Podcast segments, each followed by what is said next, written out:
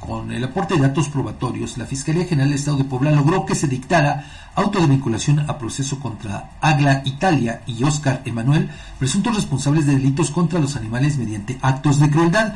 Ante denuncias ciudadanas, el 4 de enero, el pasado 4 de enero, personal de la Dirección de Protección Animal del municipio de Puebla, junto con protectores de animales de la capital poblana, acudieron a un supuesto refugio de la colonia Mayorazgo donde había 12 perros de diversas razas en malas condiciones.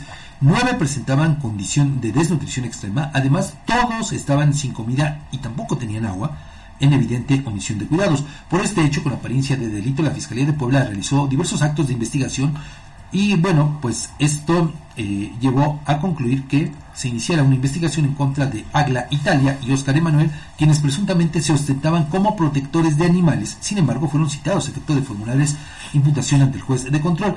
Y fue así que en audiencia la Fiscalía de Puebla expuso los elementos de prueba y se obtuvo la vinculación a proceso de ambos y se les dictó la medida cautelar de prisión preventiva justificada. Y bueno, esto, Edgar, lleva a pensar, además, cuántas personas no utilizan como fachada precisamente estos refugios. Sí, es cierto. Para cometer cualquier cantidad de delitos. ¿eh? No solo para, eh, pues, obtener prebendas, sino para otro, otro tipo de Por supuesto que sí, ¿eh? es algo... Hay que tener cuidado también. Que además no han sido normados. Vaya, me queda claro que muchos lo hacen de manera altruista y que generalmente es por intereses, pues bueno, más que por intereses, por sentimientos nobles de muchas personas que pues obviamente padecen o sufren ante el dolor o ante las condiciones en las que viven muchos, muchos animales en situación de calle. Pero creo que es tiempo de que estos espacios también se regulen, Fabián.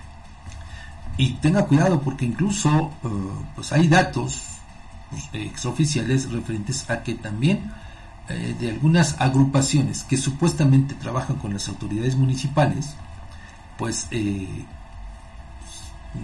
no lo hacen de la manera como tendrían que hacerlo, ¿no? Ese es un dato también eh, importante. Claro. Le digo, para sacar algún beneficio. Tú sabes algo. Pues con todo esto. Entonces, bueno, pues ahí se lo dejo. Vamos a la siguiente pausa. Regresamos.